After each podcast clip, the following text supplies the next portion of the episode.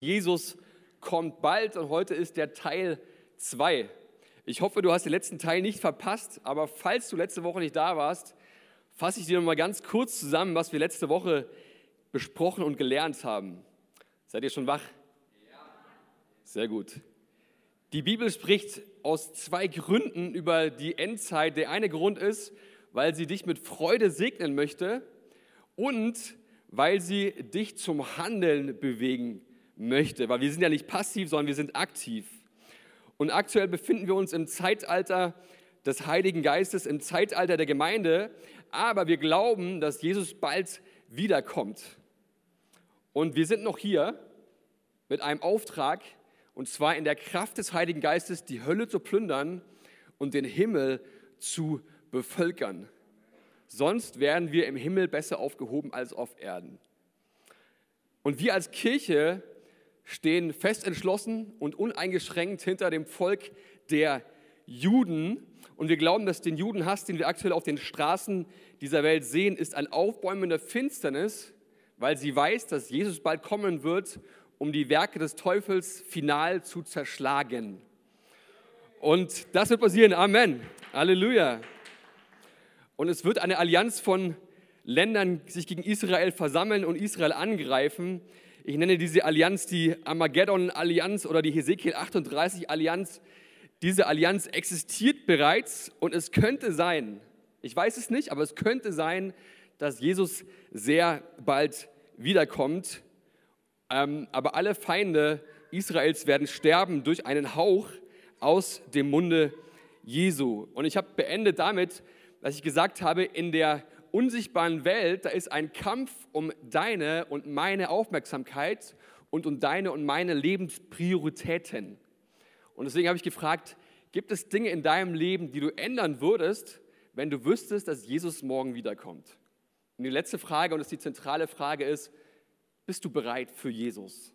Weil Jesus ist bereit für dich. Amen. Amen.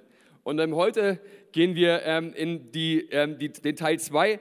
Ihr seht hier vorne Pro Presenter. Ja, leider ist Lizenz heute Morgen abgelaufen. Ja, das heißt, wir teilen uns heute Morgen den Screen mit, äh, mit der Werbung von Pro Presenter. Lasst euch davon nicht ablenken. Aber wir schauen uns heute die Fragen 4 bis 6 an. Äh, Fragen 1 bis 3 waren letzte Woche. Wir schauen uns an, welche Rolle spielen die Vereinigten Staaten von Amerika in der Endzeit. Wir schauen uns an, was wird die nächsten Jahre in Deutschland passieren und wir schauen uns an, wie können wir uns auf das vorbereiten, was Gott tun wird. Seid ihr schon gespannt? Sehr gut. Wir befinden uns ja im Zeitalter des Heiligen Geistes und dieses Zeitalter wird abgelöst durch das Zeitalter der Trübsal. Ähm, ja, ist äh, nicht so besonders ermutigend, aber die Trübsal wird kommen und wir lesen davon in Offenbarung 4, da beginnt der Aufstieg des Antichristen und der Beginn der großen Trübsal. Und die wird beendet, wenn Jesus in Offenbarung 19 wiederkommt, um sein ewiges Reich des Friedens zu gründen. Und das Zeitalter der Trübsal ist bereits der Beginn des Gerichtes Gottes über diese Erde. Und bevor aber das Gericht beginnt, sagt Jesus diese ganz, ganz, ganz, ganz wichtigen Worte in Offenbarung 3, Vers 20, da lesen wir und 21, siehe, ich stehe an der Tür und klopfe an. Wenn jemand meine Stimme hört und die Tür öffnet, zu dem werde ich hineingehen und mit ihm essen und er mit mir. Wer überwindet, dem werde ich geben, mit mir auf meinem Thron zu sitzen, wie auch ich überwunden und mich mit meinem Vater auf seinen Thron gesetzt habe. Gericht ist nicht der Wille Gottes, sondern Gott liebt diese Welt so sehr, dass er alles dafür getan hat, damit alle Menschen, die an ihn glauben, nicht verloren gehen, sondern errettet werden und ewiges Leben haben. Das ist das Evangelium, was wir als Christen verkünden. Jesus liebt die Menschen und Jesus will mit jedem Menschen die Ewigkeit im Himmel verbringen. Und die Bibel sagt uns, dass Israel der Augapfel Gottes ist. Und am 7. Oktober diesen Jahres wurde der Augapfel Gottes massiv angegriffen und massiv beschädigt, als die Hamas Israel angegriffen hat. Israel ist der Augapfel Gottes. Und ich frage mich, warum lässt Gott das mit sich machen? Er müsste es nicht. Warum lässt Gott das mit sich machen? Warum greift er nicht mehr ein? Und die Bibel beantwortet uns diese Frage in 2. Petrus 3, Vers 9. Da heißt es, der Herr verzögert nicht die Verheißung, wie es einige für eine Verzögerung halten, sondern er ist langmütig euch gegenüber, da er nicht will, dass irgendwelche verloren gehen, sondern dass alle zu Buße kommen. Der Grund, warum Jesus noch nicht wiedergekommen ist, ist der, Jesus möchte noch immer Menschen retten und nicht richten. Jesus klopft an das Herz von jedem einzelnen Hamas-Mitglied an. Jesus klopft an das Herz heute Morgen von Ayatollah Khamenei an. Jesus klopft heute Morgen an das Herz an von Wladimir Putin. Jesus klopft heute Morgen an das Herz von jedem einzelnen Menschen an, auch von dir und von mir. Jesus hat nicht aufgehört, an die Türen der Herzen von Menschen zu klopfen, weil Jesus liebt Menschen. Jesus will nicht richten, Jesus will retten. Lass uns mal gemeinsam einen biblischen Blick in den Himmel hineinschauen, an dem Ort, an dem du deine Ewigkeit verbringen wirst, wenn dein Leben Jesus gehört. Seid ihr bereit für einen Blick in den Himmel? Und da keine Angst, ähm, im Himmel, da wirst du nicht von morgens bis abends gelangweilt auf einer rosa-roten Wolke umherschweben und Harfe spielen. Ja, wenn du das gedacht hast, kann ich dich beruhigen, das wird nicht passieren. Wir werden Luft zum Atmen haben. Wir werden Früchte zum Essen haben. Wir werden zusammen essen und wir werden zusammen trinken.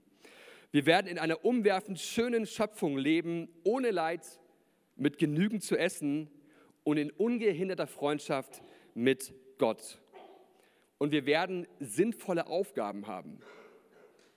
Wir werden sinnvolle Aufgaben haben. Ja, also wenn du aktuell Aufgaben hast, die du nicht sinnvoll achtest, ja, freu dich auf den Himmel. Im Himmel wird dein Alltag von sinnvollen Aufgaben äh, geprägt sein. Es wird Berge zum Wandern geben.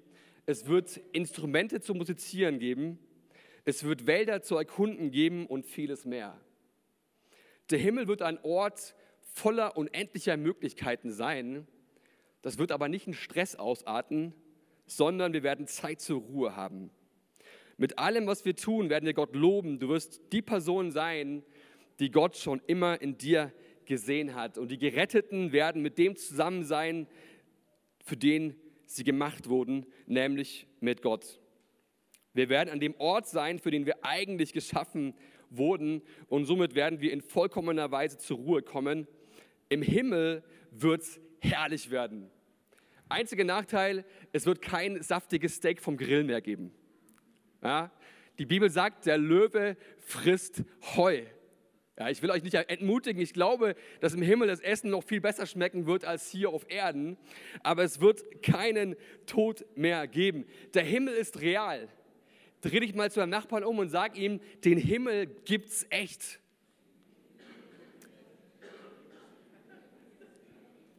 Den Himmel, den gibt's echt. Aber auch die Hölle ist real. Auch die Hölle gibt's echt. Und auch das Gericht gibt's echt. Und ich weiß, über Hölle und Gericht zu sprechen ist nicht besonders sexy und auch nicht populär, ich weiß. Aber Jesus spricht da sehr viel drüber. Jesus spricht da sehr viel drüber. Und Jesus sagt, ich bin der Weg, ich bin die Wahrheit und ich bin das Leben. Niemand kommt zum Vater als nur durch mich. Und wir leben im Zeitalter der Gnade, aber daran wird sich die große Trübsal anschließen. Und die Bibel sagt, dass in dieser Zeit der Friede von dieser Welt weggenommen werden wird. Und ich weiß nicht, wann das so bald sein wird, aber ich könnte mir vorstellen, dass das Zeitalter der Gnade bald beendet ist. Ich weiß es nicht, ich hoffe es nicht, aber es könnte sein. Und Jesus sagt in Lukas 17, die Verse 26 und 27 und 33 bis 36, dort beschreibt Jesus die Zeit, kurz bevor er wiederkommt. Und wir lesen das mal gemeinsam. Da heißt es, wenn der Menschensohn kommt, wird es sein wie zur Zeit von Noah. Die Menschen aßen, sie tranken, heirateten, wie sie es immer taten. So ging es, bis Noah in die Arche stieg. Dann kam die große Flut und keiner von ihnen überlebte. Wer sich an sein Leben klammert, der wird es verlieren. Wer aber sein Leben aufgibt, der wird es für immer bewahren. Ich sage euch, zwei schlafen in jener Nacht in einem Bett, einer wird angenommen und der andere bleibt zurück. Zwei Frauen werden gemeinsam Getreide mahlen, die eine wird angenommen und die andere bleibt zurück. Das ist die Zeit, bevor Jesus wiederkommt. Jesus spricht hier über die Entrückung der Gemeinde. Er spricht darüber, dass die Gemeinde und der Heilige Geist in den Himmel entrückt werden, aber es wird eine Zeit der Not über diese Welt kommen. Und nachdem Noah mit seiner Familie und den Tieren in der Arche war, kam die Flut. Und nachdem der Engel Lot mit seiner Familie aus Sodom herausgeführt hatte, kam das Feuer über die Stadt. Jesus sagt, dass wenn er wiederkommen wird, wird es sein wie zur Zeit Noahs und zur Zeit Lots, es wird Gericht geben. Kein schönes Thema, aber es wird Gericht geben. Und Jesus sagt über diese Zeit in Matthäus 24, Vers 21, denn es wird eine Zeit der Not kommen, wie sie die Welt in ihrer ganzen Geschichte noch nicht erlebt hat und wie sie auch nie wieder eintreten wird. Wenn Gott diese Leidenszeit nicht verkürzen würde, könnte niemand gerettet werden aber seinen Auserwählten zuliebe wird er diese Zeit begrenzen. Wisst ihr, Gott liebt Menschen. Gott will kein Gericht, sondern Gott will retten. Aber viele Menschen haben sich entschieden, ein Leben ohne Gott zu führen. Und ich möchte es mal ganz klar sagen, ein, ohne Gott bekommt der Mensch das, was er verdient. Mit Jesus bekommen wir das, was Jesus am Kreuz von Golgatha für uns verdient hat. Wenn wir Jesus in unser Herz einladen, bekommen wir nicht das, was wir verdienen, sondern das, was Jesus für uns verdient hat. Aber ohne Gott bekommen Menschen das, was sie verdienen. Und ich weiß nicht, wir haben früher vor vielen Jahren so ein Lied gesungen, da hieß es, wenn der König kommt. Da hieß es in, in, dem, in, dem, in der ersten Strophe, Freude bricht sich Bahn, wenn der König kommt. Lachen steckt uns an, wenn der König kommt. Und ich habe mich gefragt, hey, wie, wie kann ich mich auf das Wiederkommen Jesu freuen, wenn davor die schlimmste Zeit kommen wird, die dieser Erdkreis jemals erlebt hat? Wie kann ich mich freuen darauf, auf Jesus, wenn erst die schlimmsten sieben Jahre kommen werden, die jemals passiert werden, passiert werden? Also schlimmer als der Holocaust, schlimmer als alle Naturkatastrophen, schlimmer als alle Kriege, schlimmer als die Pest, schlimmer als das dunkelste Mittelalter, schlimmer als die Sklaverei. Schlimmer als alles, was Menschen bisher erlebt haben, wird über diese Erde noch kommen. Wie kann ich mich da freuen auf Jesus? Und ich dachte mir so, wow, wäre es da nicht viel besser, wenn ich irgendwie im hohen Alter gleichzeitig mit meiner Ehefrau Arm in Arm nach einem erfüllten Leben einfach nachts im Bett einschlafen würde? Wäre das nicht viel besser? Wäre das nicht viel besser? Und ich weiß, da haben sich schon viele kluge Theologen äh, die Köpfe zerbrochen, die letzten Jahrhunderte, ähm, und haben überlegt, wie, das, wie die Endzeit aussehen wird. Aber die Bibel sagt, sie spricht über die Endzeit erstens, um uns Freude zu bereiten und zweitens, um uns Mut zu machen. So, jetzt ist meine Aufgabe, euch dabei zu helfen, ja, euch Mut zu machen und euch Freude zu bereiten, aber euch zum Handeln zu motivieren nach dem, was Jesus gesagt hat, was kommen wird. Und als ich angefangen habe, die Bibel zu studieren und auch mich mit dem Thema zu beschäftigen, ähm, ist mir Folgendes aufgefallen. Und im Neuen Testament, es wurde ja im Griechischen geschrieben, gibt es das Wort Ekklesia. Ekklesia übersetzen wir meistens mit Gemeinde. Man kann es auch übersetzen mit die Versammlung oder die Herausgerufenen oder die Kirche. Aber die Kirche oder die Ekklesia ist kein Gebäude, es ist keine rechtliche Institution, sondern es sind Menschen, die ihr Leben Jesus gegeben haben und ihm gemeinsam nachfolgen. Ja, wir bauen hier kein Gebäude, sondern wir bauen Gemeinde, wir bauen Kirche, wir teilen unser Leben und unser Leben gehört Jesus und ihm folgen wir nach. Das ist Ekklesia. Wenn ich von Kirche oder Gemeinde spreche, spreche ich nicht vom Gebäude oder von einer Institution. dein Name kommt nicht ins Buch des Lebens, weil du eine Unterschrift gesetzt hast unter einem Beitragsformular, sondern dein Name kommt ins Buch des Lebens, weil du dein Leben Jesus anvertraut hast und er trägt deinen Namen ins Buch des Lebens ein. Jesus ist der Grund, warum wir in den Himmel kommen, nicht aufgrund von einer Unterschrift oder von irgendwas, ähm, was ich irgendwo gemacht habe. Nein, mein Leben ähm, gehört Jesus und die Entscheidung ähm, bringt meinen Namen ins Buch des Lebens. Und es ist ganz interessant, dass in Offenbarung 1 bis 3 steht dieser, dieses Wort Ekklesia, also Gemeinde oder Versammlung, 17 Mal. Und von Offenbarung 4 bis Offenbarung 18, wo das Gericht Gottes beschrieben wird über diese Welt, steht kein einziges Mal mehr das Wort Ekklesia. Kein einziges Mal steht mehr das Wort Ekklesia von Offenbarung 4 bis 18, erst wieder in Offenbarung 19. Und ich möchte heute sagen, ich glaube, Jesus wird nach der Trübsal wiederkommen, aber die Entrückung der Gemeinde, die Entrückung von uns, wenn wir an Jesus glauben und die Entrückung des Heiligen Geistes in den Himmel, könnte jederzeit passieren. Sie könnte in fünf Minuten passieren. Es könnte sein, dass Jesus uns heute noch zu sich holt. Ich weiß es nicht, aber rein biblisch könnte es sein. Und ich habe mal vier Gründe aufgeschrieben, warum ich mich auf die nächsten Jahre freue. Weil wenn wir so um uns rumschauen, dann haben wir oft das Gefühl, wow, alle sind negativ drauf und äh, in Deutschland geht alles einen Bach runter und die Nationalmannschaft, die verliert nur noch, ja, und jetzt haben wir ein 16 Milliarden Haushaltsloch in Deutschland und da ist alles nur schlimm.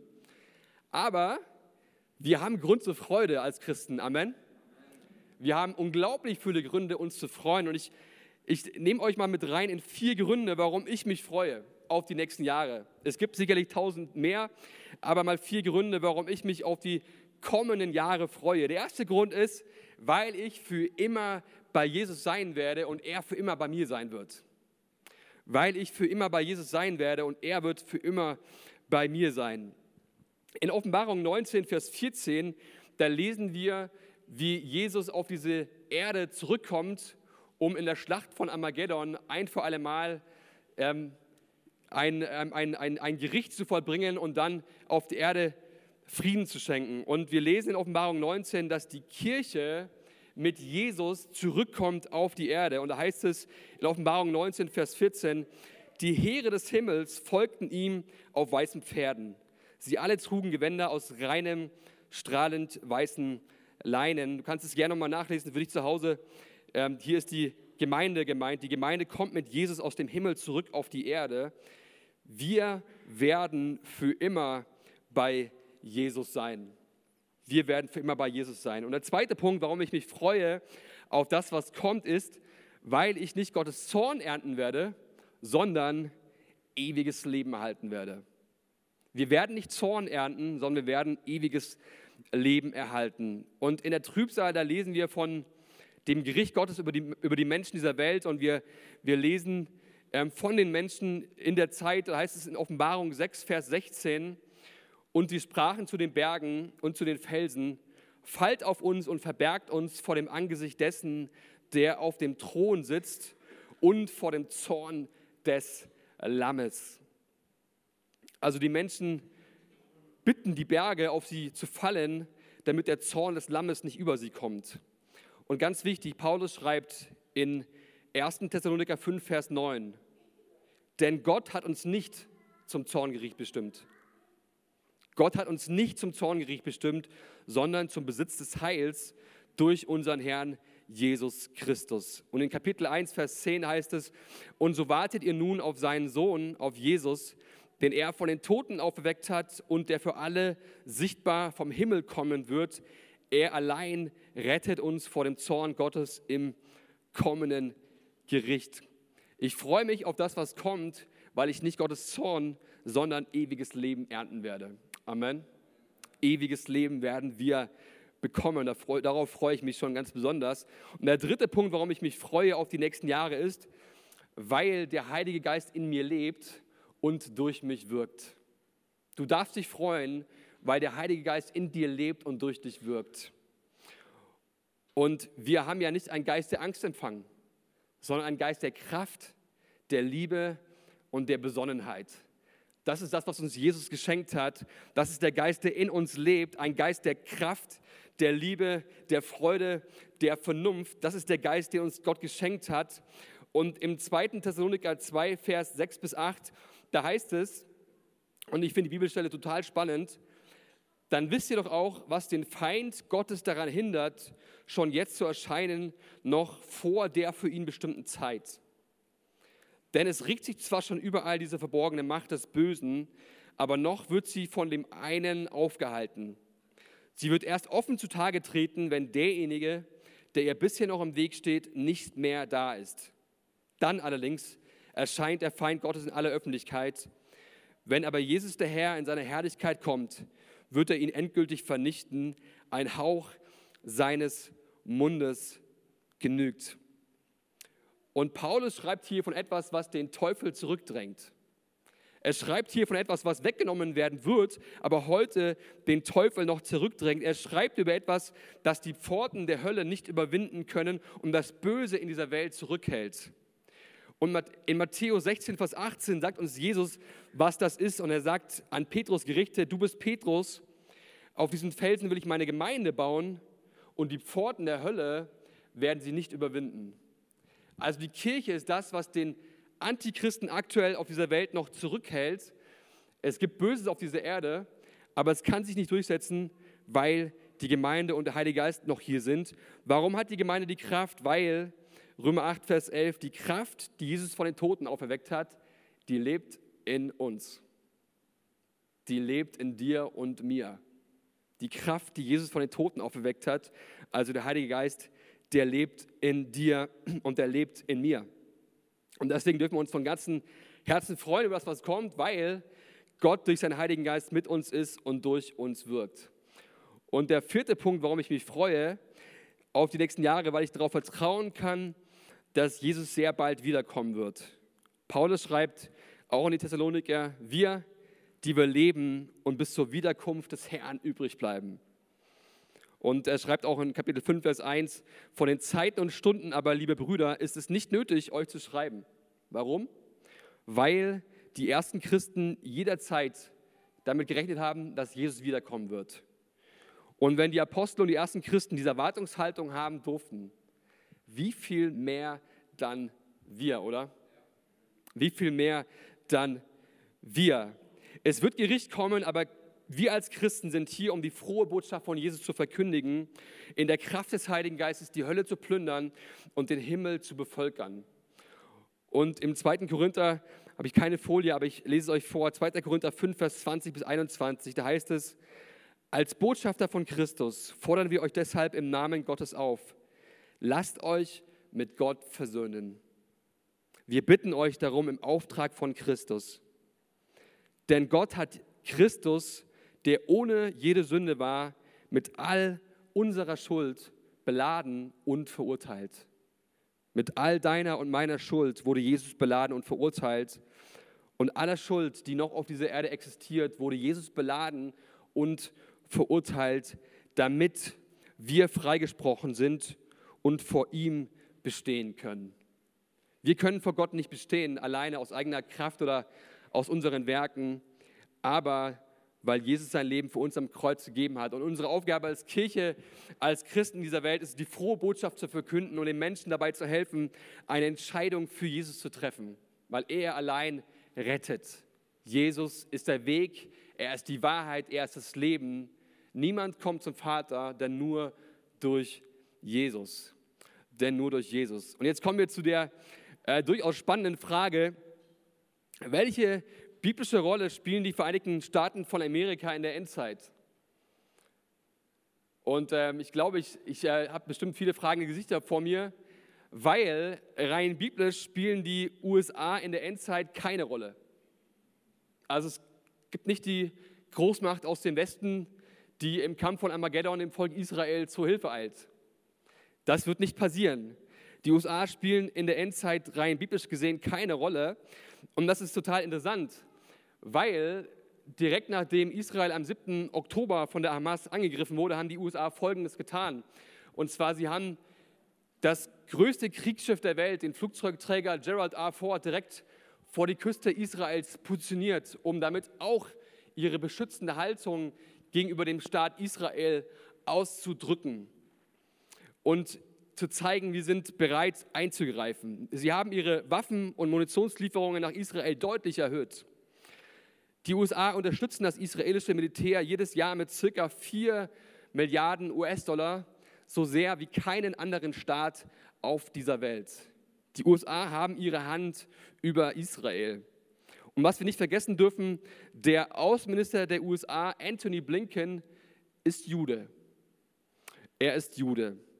Und jetzt frage ich mich, was könnte passieren, was die USA dermaßen verändert, was ihre unterstützende Haltung gegenüber, gegenüber Israel komplett verändert?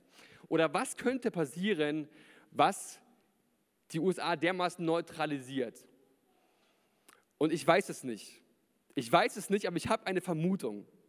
Ich habe eine Vermutung und ich könnte mir vorstellen, dass etwas passiert, was dein und mein Leben für immer nachhaltig verändern wird. Ich könnte mir vorstellen, dass 1. Thessaloniker 4, die Verse 15 bis 18 passieren wird. Lesen wir mal gemeinsam die Verse 1. Thessaloniker 4, die Verse 15 bis 18. Da heißt es, denn das sagen wir euch in einem Wort des Herrn. Wir, die wir leben und bis zur Wiederkunft des Herrn übrig bleiben, werden den Entschlafenen nicht zuvorkommen, denn der Herr selbst wird, wenn der Befehl ergeht und die Stimme des Erzengels und die Posaune erschallt, vom Himmel herabkommen und die Toten in Christus werden zuerst auferstehen. Danach werden wir, die wir leben und übrig bleiben, zusammen mit ihnen entrückt werden in Wolken zur Begegnung mit dem Herrn in die Luft. Und so werden wir bei dem Herrn sein alle Zeit. So tröstet nun einander mit diesen Worten. Und äh, total spannend, es wird einen Moment geben, in dem die Gemeinde Jesu von dieser Erde in die Wolken entrückt werden wird. Wir wissen nicht, wann das ist, aber es wird auf jeden Fall diesen Moment geben. In den Wolken werden wir Jesus begegnen und wir werden nicht nur Jesus begegnen, sondern wir werden auch allen Menschen, die bereits Christen sind oder Christen waren oder Christen sind und als Christen gestorben sind, auch denen werden wir in den Wolken begegnen. Auf den Wolken werden wir einen neuen Körper bekommen, den Auferstehungsleib. Also das ist der Leib, den Jesus hatte nach seiner Auferstehung. Ja, damit kannst du durch Wände durchlaufen, durch Türen. Damit kannst du fliegen im Prinzip. Ja, du kannst dich bewegen von einem Ort zum anderen ähm, Ort ohne Zeitunterschied. Äh, das wird auf den Wolken passieren und dann werden wir gemeinsam mit allen, die bereits in Christus gestorben sind, in den Himmel mit Jesus zusammen aufsteigen. Ich finde es total krass, ähm, also total außergewöhnlich ähm, und abgefahren. Und das Interessante ist, dass Paulus absolut davon überzeugt war, dass er das miterleben wird, noch zu seinen eigenen Lebzeiten. Und ich ähm, könnte mir Folgendes vorstellen. Ich war in meinem Leben schon einige Mal in den USA und es gibt in den USA sicherlich nicht, sicherlich nicht 100% Christen. Aber in den USA gibt es sehr viele Menschen, die glauben, dass Jesus am Kreuz gestorben ist für sie und das erlebt. Sicherlich nicht 100%. Aber ich könnte mir vorstellen, dass die USA nach der Entrückung weltpolitisch, international, militärisch keine Rolle mehr spielen werden oder nur noch eine ganz kleine Rolle spielen werden. Wenn vielleicht 20 Prozent oder 30 Prozent deiner Entscheidungsträger, Politiker, Soldaten, Lehrer, Handwerker, Kinder, Eltern, Rentner von heute auf morgen von einer Sekunde auf die andere weg sind, dann wirst du dich wahrscheinlich nur noch darum kümmern, dein eigenes System irgendwie am Laufen zu halten. Ich weiß es nicht, aber ich könnte mir vorstellen, dass die Entrückung der Gemeinde Jesu und des Heiligen Geistes das internationale Machtgefüge komplett verändern wird. Ich könnte mir vorstellen, dass das schon sehr bald passieren wird. Ich weiß es nicht, aber ich könnte es mir vorstellen. Und jetzt kommen wir zur letzten Frage. Was wird die nächsten Jahre in Deutschland passieren? Was wird die nächsten Jahre in Deutschland passieren? Und ich glaube, entscheidend ist nicht in erster Linie, was politisch oder gesellschaftlich passiert. Ich glaube, entscheidend ist, was in den Gemeinden in Deutschland passieren wird. Ich glaube, entscheidend ist, was geistlich in Deutschland passieren wird. Und die Gemeinden haben eine wichtige Funktion, weil die Gemeinden können durch die Kraft des Heiligen Geistes die geistliche Atmosphäre eines Landes verändern und prägen. Wir können das durch die Kraft des Heiligen Geistes. Wir warten nicht darauf, dass die Politik die Probleme dieser Welt löst, sondern wir glauben und deswegen beten wir Politiker für Politiker, weil wir wissen, dass nur Jesus die Probleme dieser Welt lösen kann. Deswegen glaube ich, es ist wichtig, dass wir verstehen, die nächsten Jahre sind entscheidend, vor allem was die Gemeinde angeht. Die Gemeinde kann und wird das Klima, das geistliche Klima in, auf dieser Erde verändern und prägen. Davon bin ich überzeugt. Und ich möchte schließen mit drei Dingen über die Gemeinde der Endzeit oder über uns als Kirche, die ich proklamieren möchte. Und der erste Punkt ist, die Gemeinde der Endzeit oder die freie Christengemeinde Langwasser erwartet Gott täglich. Die freie Christengemeinde Langwasser erwartet Gott täglich. Das ist unsere DNA, das ist das, wie wir unser Leben leben, wie wir Gemeinde bauen, wie wir mit Menschen reden. Wir denken jederzeit daran, Jesus könnte jeden Tag wiederkommen. Und der Grund dafür, ich habe euch zwei Folien mitgebracht und ich lese mal vor, was die Bibel sagt, was die Konsequenzen sind eines Lebens oder eines Menschen, der täglich mit der Wiederkunft Jesu rechnet. Das ist total spannend. Allein die Haltung, allein zu glauben, dass Jesus täglich wiederkommt, kann dein Leben oder wird dein Leben komplett verändern. Die Bibel sagt, die tägliche Erwartung des Herrn aber spornt uns an, treue Zeugen und Diener zu sein. Lukas 12. Sie macht uns mutig, wenn wir bestürzt sind. Johannes 14. Jesus täglich zu erwarten, tröstet uns, wenn wir körperlich leiden. Jesus täglich zu erwarten, lässt uns geistlich wachsam werden. Und das brauchen wir so sehr. Jesus täglich zu erwarten, motiviert uns im Dienst für den Herrn und auch für andere Menschen. 1. Korinther 15. Jesus täglich zu erwarten, richtet unseren Blick nach oben, ja, weg vom Alltag, weg von unseren Sorgen, nach oben. Jesus täglich zu erwarten, ermuntert uns und verhindert, dass wir erschüttert werden. Jesus täglich zu erwarten, bringt uns heute schon Glückseligkeit und führt zur inneren Reinigung. All das sind Dinge, die daraus kommen, wenn wir glauben, dass Jesus täglich wiederkommen könnte. Ja, das sind die Dinge, die ich über uns als Gemeinde ausspreche. Ich glaube, die Freie Christgemeinde Langwasser erwartet Gott täglich, täglich. Und der zweite Punkt ist, die Gemeinde der Endzeit oder die Freie Christgemeinde Langwasser wird Widerstand erfahren, steht aber in Einheit zusammen. Wir als Gemeinde, wir werden in Einheit zusammenstehen. Ich glaube, dass, wir, dass der Gegenwind für uns Christen in Deutschland zunehmen wird. Glaube ich persönlich.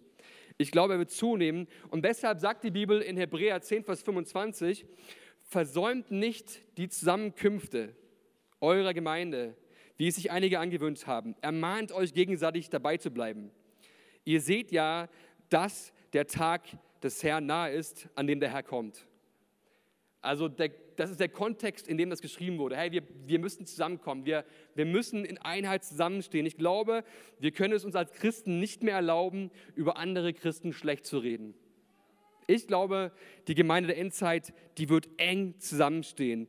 Ich glaube, wir müssen eng zusammenstehen. Ich glaube, wir werden füreinander da sein. Wir werden füreinander beten wie niemals zuvor. Und unsere Gemeinschaft muss und wird unsere Priorität sein. Sie muss und wird unsere Priorität sein. Die Gemeinde der Endzeit, sie erfährt Widerstand, aber sie steht in Einheit zusammen. Wir werden Gegenwind erfahren, der uns entgegenblasen wird, aber wenn wir in Einheit zusammenstehen, dann wird er wirken wie der Gegenwind beim Flugzeug oder beim Adler. Er wird uns nach oben treiben Richtung Jesus. Ich glaube, wir brauchen das und die Pforten der Hölle, die werden unserer Gemeinde nicht standhalten. Wir werden ihr trotzen. Es ist keine, ist keine Zeit, Angst zu haben, sondern uns mit dem Geist Gottes füllen zu lassen, der uns Kraft schenkt, der uns Mut schenkt, der uns Besonnenheit schenkt und der uns alles schenkt, was wir brauchen. Und der letzte Punkt, den ich heute Morgen über uns als Kirche proklamieren möchte, ist, die Gemeinde der Endzeit oder die freie Christmann Langwasser ist voll des Heiligen Geistes. Die freie Christmann Langwasser ist voll des Heiligen Geistes. Jakobus 5, die Verse 7 bis 8, da heißt es, so seid nun geduldig, Brüder und Schwestern, bis zum Kommen des Herrn. Siehe, der Bauer wartet auf die, kostbaren, auf die kostbare Frucht der Erde und ist dabei geduldig, bis sie empfange den Frühregen und den Spätregen. Seid auch ihr geduldig und stärkt eure Herzen, denn das Kommen des Herrn ist nahe. Jakobus sagt, dass das Zeitalter der Gemeinde eingerahmt sein wird von einem Früh- und von einem Spätregen. Sie beginnt mit der Ausgießung des Heiligen Geistes, aber sie endet auch mit der Ausgießung des Heiligen Geistes. Beides wird dazu führen, dass Menschen in Massen ihr Leben Jesus geben werden. Der Frühregen hat mit Pfingsten begonnen, aber der Spätregen kommt direkt vor der Wiederkunft Jesu. Ich glaube, wir leben im Zeitalter des Spätregens und Jesus möchte durch uns eine große Ernte einfahren, auch hier in Langwasser. Die Freie Christgemeinde ist voll des Heiligen Geistes. Wir sind voll des Heiligen Geistes. Und ich möchte mit zwei Bildern enden. Und ihr seht ja vorne, ihr seht ja gleich, wenn, wenn Pro Presenter weg ist. Und der Boden, auf dem wir hier stehen, ist das ehemalige Märzfeld. Und auf dem Bild hier könnt ihr ein Rechteck sehen. Dieses Rechteck ist das ehemalige Märzfeld. Und wir als Kirche sind mittig. Da, wo diese rote, genau in der Mitte, wo diese, rote Pinnnadel ist, da sind wir. Das sind wir als Gemeinde. Hier sollten eigentlich Schaumanöver der Wehrmacht auf den Reichsparteitagen stattfinden. Hier wollte Hitler seine eigene Macht demonstrieren.